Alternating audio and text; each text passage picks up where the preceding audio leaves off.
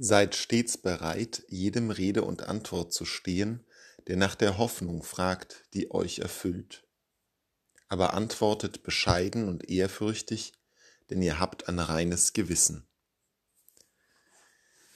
Dieser Satz aus dem Brief des Apostels Petrus ist ein klassischer Begründungssatz gewesen, immer schon für die theologische Wissenschaft jedem Rede und Antwort stehen zu können. Dazu soll eben die Wissenschaft den Verkündigenden und den Glaubenden befähigen.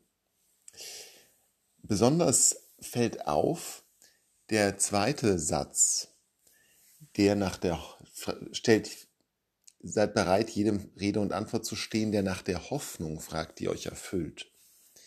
Das ist die zentrale Botschaft des Christen, die Hoffnung die ihn erfüllt.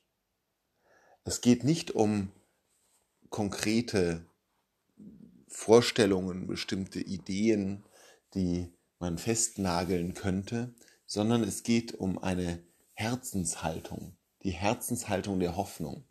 Und alles, was wir Christen an Vorstellungen, Ideen entwickeln, an Theorien, an Hypothesen, an großen wissenschaftlichen Werken, an Dogmen, all das hat nur den einen Sinn, dass es diese Hoffnung klarer und deutlicher erläutern und erklären soll. Denn die Hoffnung ist das, was mit Ostern in unsere Herzen und vor allem in unser Leben gesenkt wurde. Und das muss der Orientierungspunkt aller christlicher Verkündigung sein. Was weiterhin auffällt, ist der Hinweis, man solle bescheiden und ehrfürchtig antworten. Das Bescheiden ist schon in sich ein sehr wertvoller Begriff, weil es darauf hinweist, dass man eben die Botschaft Jesu Christi nur im Sinne, im Geiste Jesu Christi verkündigen soll, kann. Nur so aufzutreten, wie Jesus Christus selber aufgetreten ist, der sich klein gemacht hat, der Mensch geworden ist, der den Menschen gedient hat, der seinen Jüngern die Füße gewaschen hat. Nur in dieser Haltung kann Verkündigung stattfinden. Nicht von oben herab, nicht als ein donnerndes Vorschreiben, sondern als ein vorsichtiges Erklären der eigenen Hoffnung.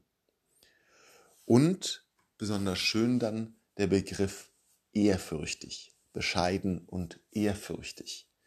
Das bedeutet, dass man nicht nur sich selbst zurücknimmt, sondern den anderen auch zur Geltung kommen lässt. Dass der andere ein Mensch ist, dem Ehre gebührt. Und dass auch diejenigen, die vielleicht noch nicht unsere Überzeugungen teilen, diejenigen, die erst Christus kennenlernen müssen, diejenigen, die uns vielleicht auch provokativ danach fragen, welche Hoffnung uns erfüllt, dass wir denen mit Ehrfurcht begegnen. Und das ist für jeden Christen ohnehin schon eine ganz zentrale Aufgabe, ganz besonders aber für die Kirche und ihre Mitarbeiter. Und das ist sicherlich eine der Schwierigkeiten, die die Kirche häufig schon gehabt hat, dass ihr Bescheidenheit und Ehrfurcht gefehlt haben in der, im Umgang, im Zugehen auf andere Menschen. Aber es wird immer deutlicher, wie schwierig diese Aufgabe für sie ist.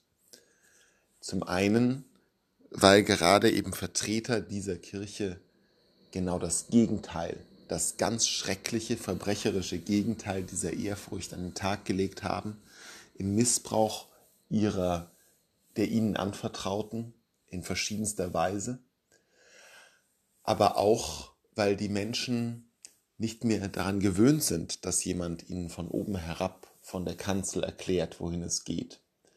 Und da kann eben die Bescheidenheit und Ehrfurcht überzeugen wenn wir nicht auftreten als diejenigen, die bereits alles wissen, sondern nur als die, die mit Respekt vor dem anderen Menschen über ihre Hoffnung sprechen wollen, die sie erfüllt.